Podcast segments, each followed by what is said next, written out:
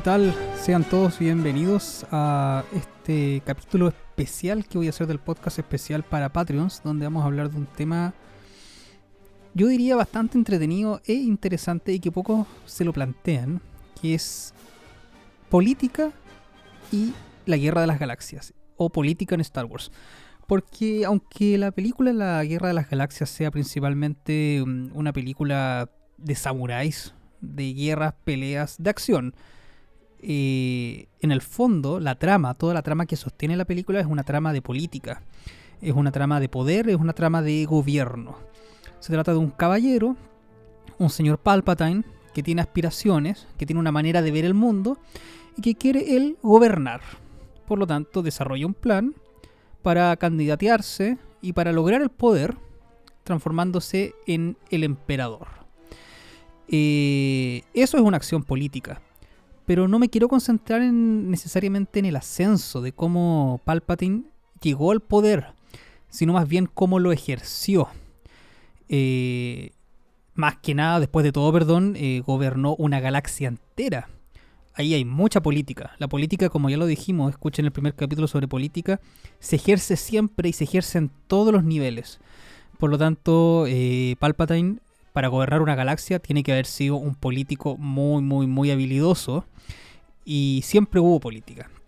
Ahora, eh, George Lucas no es un politólogo por excelencia, por lo tanto la trama política de Star Wars es una trama demasiado básica, un poco ingenua y muy infantil. Para empezar este relato quiero contar una anécdota. Cuando yo era chico, mi mamá me leía cuentos. Teníamos la versión original de los cuentos de los hermanos Grimm donde hay varios cuentos típicos clásicos, como por ejemplo La Cenicienta. Eh, y la versión original, a diferencia de las versiones adaptadas eh, para niños, adaptadas para niños, son bastante más violentas y con unos finales bastante más cruentos.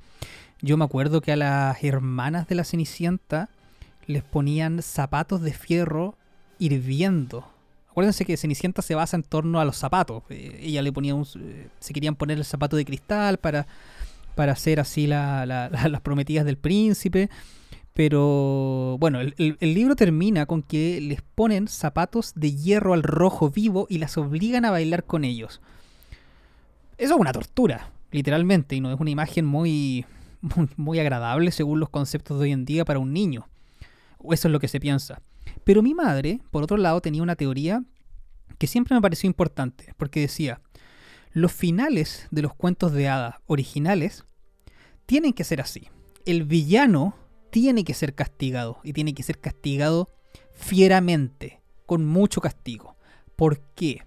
Porque durante esa edad le estamos enseñando a los niños la diferencia entre el bien y el mal, y es muy importante que quede muy claro, muy, muy, muy, muy claro, la diferencia entre el bien y el mal y que los buenos al final o el bien gana y el mal paga y paga duro. Por lo tanto, los malos tenían que sufrir un castigo ejemplar y muchas veces terrible. Interesante, ¿no? Bueno, lamentablemente debo discrepar con mi madre, porque cuando uno madura y uno crece, se da cuenta esto ya en adultos, que la diferencia entre el bien y el mal es un poco difusa, si no bastante difusa.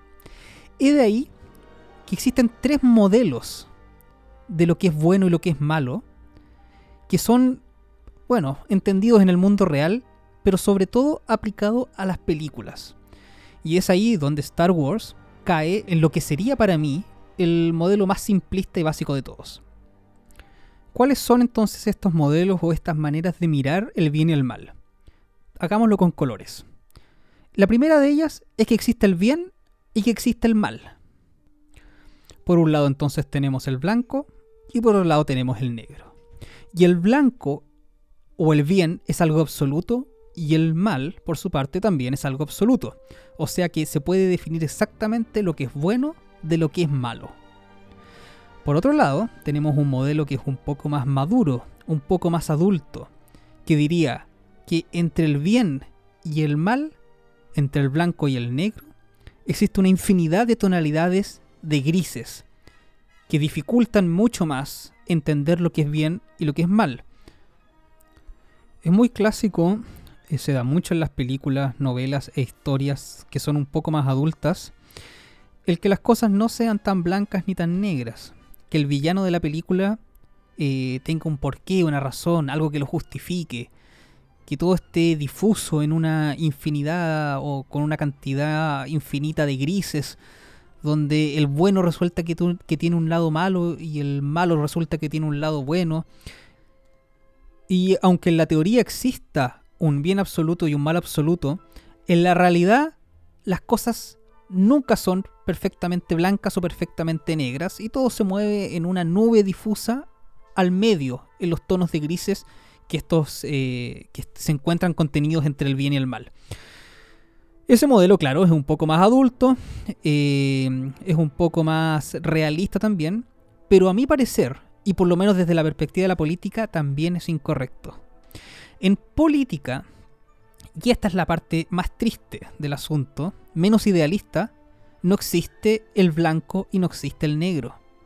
Existen un millón de colores que no son ni blanco ni negro. Existe el rojo, existe el azul, el verde, el naranja, el café caoba, el naranjo atardecer de junio y el verde orégano. Existen tantas posturas que creen que ellas hacen lo correcto como colores pueda haber. Y ninguna de ellas está cerca del bien o cerca del mal. Simplemente representan intereses propios y egoístas. Es decir, en el tercer modelo, el bien y el mal, el blanco y el negro no existen, simplemente existen posturas y visiones acerca de la vida que se enfrentan contra otras posturas y otras visiones para dominar y para ganar, para imponer su postura y para poder vivir bajo esa postura. Ahora, si analizamos las tres visiones políticas o las tres visiones sobre el bien y el mal que acá se exponen, Star Wars, la Guerra de las Galaxias, ¿bajo qué paradigma de estos tres caería? Pues está claro, en Star Wars existe el bien absoluto y el mal absoluto. De hecho, es tan tan así que las fuerzas en pugna no se llaman lado A ni lado B, sino que son simplemente el lado oscuro y el lado luminoso. Tan así de explícito es literalmente tal cual uno de los cuentos para niños de 5 años que me leía mi mamá antes de dormir. Ojo, quiero dejar en claro que yo... A mí me gusta mucho Star Wars, disfruté bastante todas las películas eh, y no de ninguna manera quiero basar este podcast en destruir la película porque la película cinematográficamente y la historia es muy buena. Simplemente que se construye sobre lo que estamos viendo una base de una política que funciona no bajo las reglas de la política común y corriente. Por lo tanto, eh, cualquier cosa que se pueda deducir o sacar de Star Wars es muy poco aplicable a la realidad porque en estricto rigor está construida sobre una fantasía de un cuento infantil. Políticamente hablando, más allá de que entera sea una película construida sobre una fantasía infantil. Bueno, volvamos al tema. ¿Qué tenemos hasta ahora? Sabemos entonces que en el universo de Star Wars sí existe el bien y el mal, y estas dos corrientes son absolutas, más allá de que equivocadamente en la última trilogía se haya intentado llegar al punto medio, a los grises, de que los Jedi no están bien, que los Sith no están bien, que todo eso tiene que terminar. Para mi gusto no se dejó bien en claro y no se pudo llevar a cabo esa idea como correspondía. Por lo tanto, este argumento lo sigo construyendo en lo que sí quedó claro, que son las seis películas anteriores, donde el bien y el mal sí, existe y sí son valores absolutos.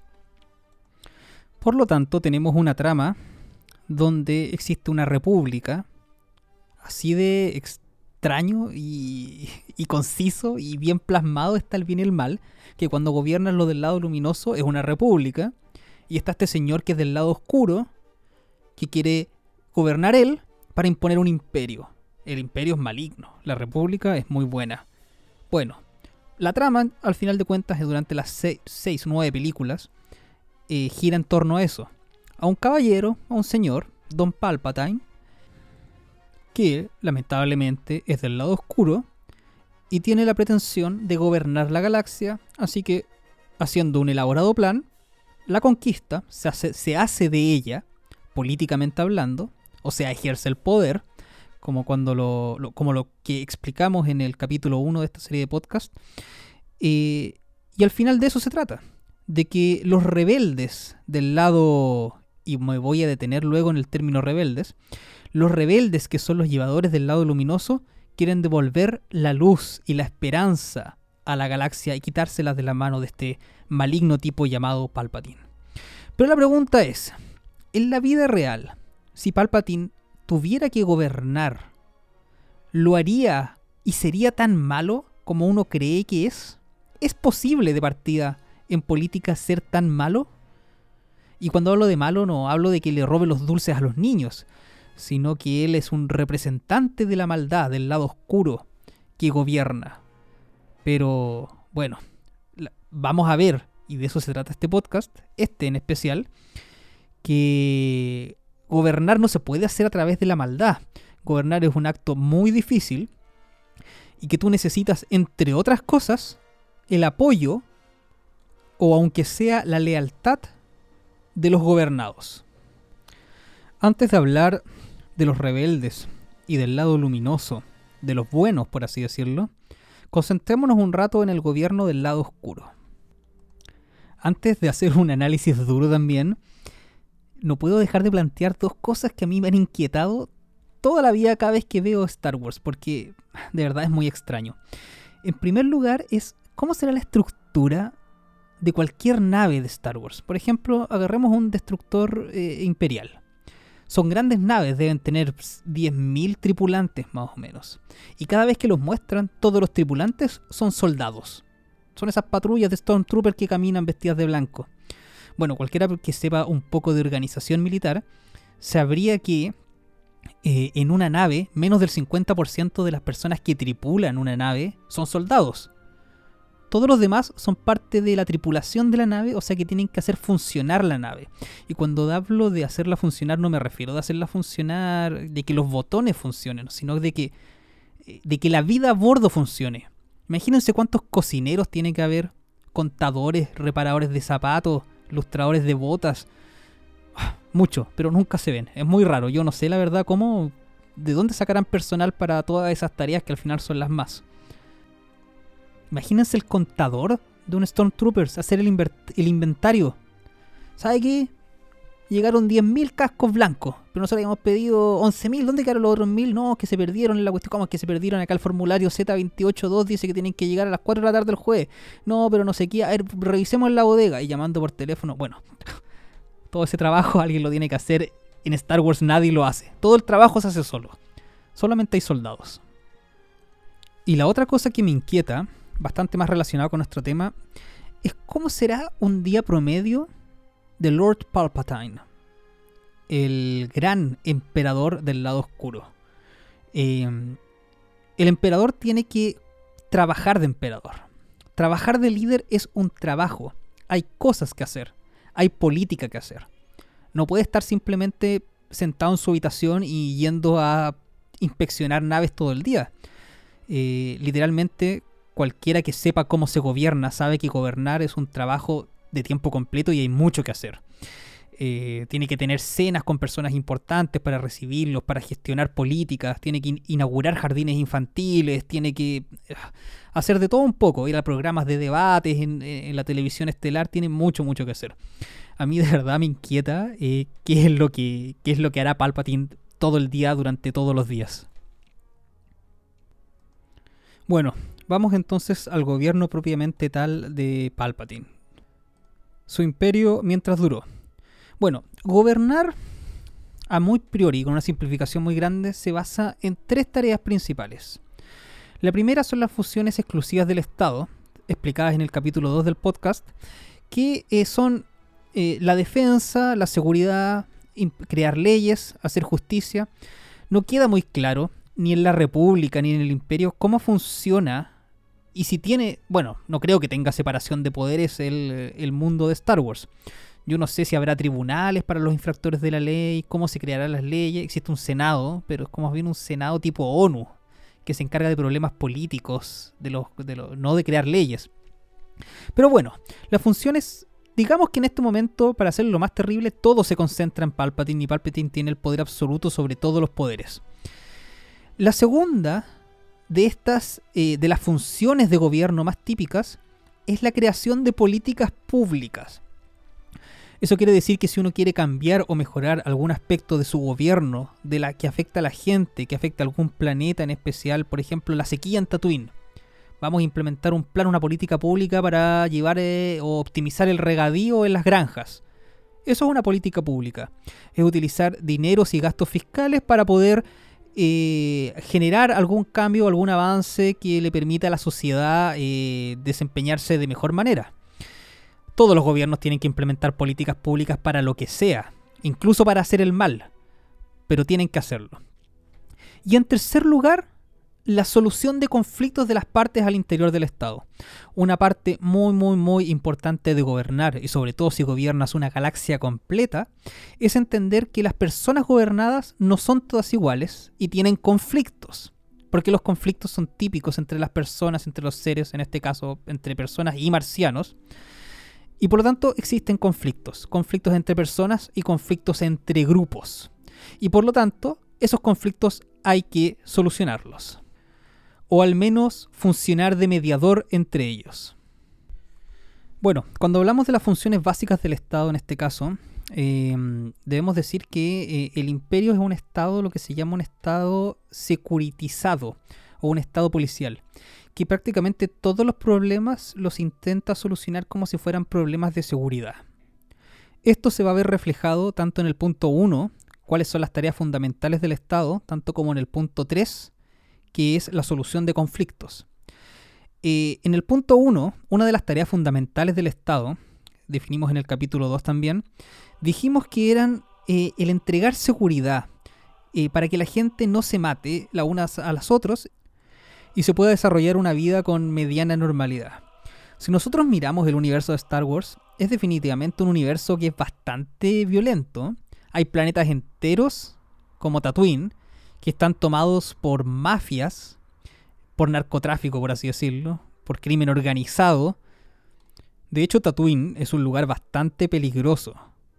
Hay mucho crimen organizado, hay mucha violencia desmedida incluso esclavitud y tráfico de personas. Hoy en día eso sería inaceptable.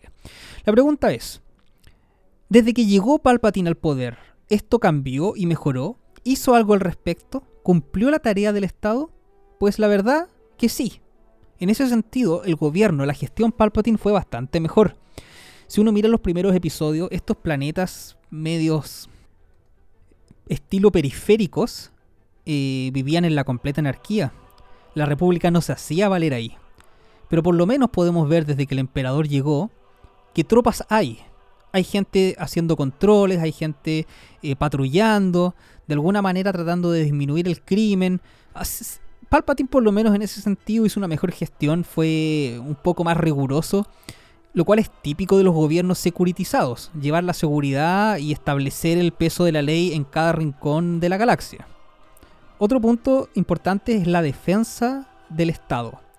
Palpatine eh, tenía una rebelión en curso y eso lo obligaba porque es obligación del líder, es obligación del Estado defender al propio Estado. Así que también en ese sentido le puso mucho, mucho hincapié en suprimir o erradicar, no de manera muy acorde a los derechos humanos, hay que decirlo, eh, todo tipo de levantamiento e insurgencia lo cual es sí o sí una tarea obligatoria de los líderes en su sentido, no en su forma. Hay formas buenas y formas malas de hacerlo. Debemos reconocer que las películas de Star Wars se basan principalmente en el problema de securitización, es decir, en el tema militar y en la rebelión. Por lo tanto, muy poco hay sobre qué políticas públicas se implementaron durante el periodo de Palpatine. Pero la verdad que no tiene ningún sentido gobernar si es que tú quieres implementar o hacer algo con tu gobierno. Eh, en ese sentido solamente nos queda especular. ¿Palpatine habrá hecho algo bueno por la galaxia? La verdad que yo, pensándolo simple, me imagino que sí. Era un tipo bastante decidido de qué es lo que quería y lo que sabía que iba a hacer y por lo tanto, como siempre supongo, debe haber implementado sistemas de riego, ayudado a las rutas comerciales, haber hecho esto acá y esto allá. Otra cosa que es entretenida suponer o imaginar es ¿cuál habrá sido el nivel de apoyo de Palpatine, apoyo popular entre los diferentes sistemas de Star Wars? Eh, ¿Habrá gente que lo habrá apoyado? Sí, vamos Palpatine, quédate en el poder, desde que tú llegaste este mundo es mejor, vamos, tú puedes. O no, o, todos, absolutamente todos lo odiaban. Yo no creo que haya sido así. Normalmente, sea cual sea el gobernante de turno, siempre, siempre algún tipo de apoyo tiene. Al final de cuentas, como nunca se muestra una encuesta ni la opinión de otro ser de la galaxia que no sean los protagonistas, que siempre son rebeldes, es difícil saber si es que la gestión Palpatine, por lo menos en su aprobación, fue buena o mala. Eh, lo único que podemos suponer que si fuera proyectado mundo real sería medianamente buena y medianamente mala, como pasa casi normalmente en la política, que hay gente que apoya y gente que desaprueba. Pero proyectado al mundo de Star Wars donde existe el bien absoluto y el mal absoluto y el emperador es por concepto del mal absoluto, su gestión fue totalmente mala. Otra cosa es la gestión de la República, eh, lo cual deja harto que desear. Eh, podemos ver por los viajes que se hacen alrededor de la galaxia que la República más bien era una asamblea de planetas pero no era capaz de, o sea, no era un gobierno capaz de llevar las funciones de gobierno, las funciones de Estado a los rincones de la galaxia. De hecho, yo diría que prácticamente, si no toda, la gran mayoría de la galaxia es prácticamente un país tercermundista con hambre, con esclavitud, con lo peor de lo peor. Bueno, y por último, porque ya llevamos harto tiempo, vamos a enfocarnos en los rebeldes. Star Wars tuvo la magia, al ser una película infantil, o para adolescentes por lo menos en su momento, de presentarnos a los rebeldes, sin tomarle el peso de lo que la palabra rebelde significa de verdad. Eh, la rebeldía en ciencias políticas es un crimen, y es un crimen muy, muy, muy serio. Por lo tanto, hay que entender que los rebeldes son criminales, y lo son. No solo lo son por el hecho de que atentar contra el Estado es un crimen grave, siempre y cuando esto se haga a través del uso de la fuerza. Obviamente ya lo dijimos, si la política se hace de manera pacífica, bienvenida sea. Si el problema es cuando se usa la fuerza, esta herramienta que es tan útil pero tan malvada a la vez. Bueno, los rebeldes no solamente son criminales por el hecho de ser rebeldes en su concepción, por declararse en rebeldía, sino también porque son por lejos el grupo de terroristas más asesinos y crueles que ha pisado la historia del cine. Y para decir esto quiero basarme en dos hechos particulares que son definitivamente unas atrocidades y unos genocidios, pero ya a otro nivel, que es la destrucción de ambas estrellas de la muerte.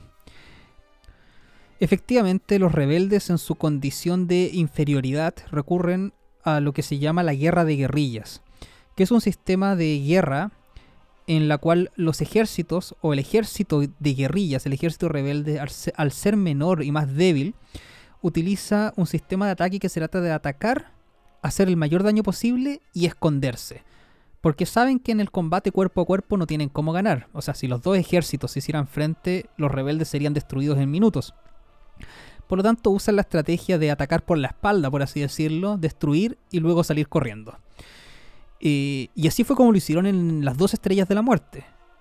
Estuve buscando acá información y dice que la primera de la estrella de la muerte tenía aproximadamente 1.100.000 tripulantes a bordo, mientras que la segunda tenía 2 millones, casi 500.000 tripulantes.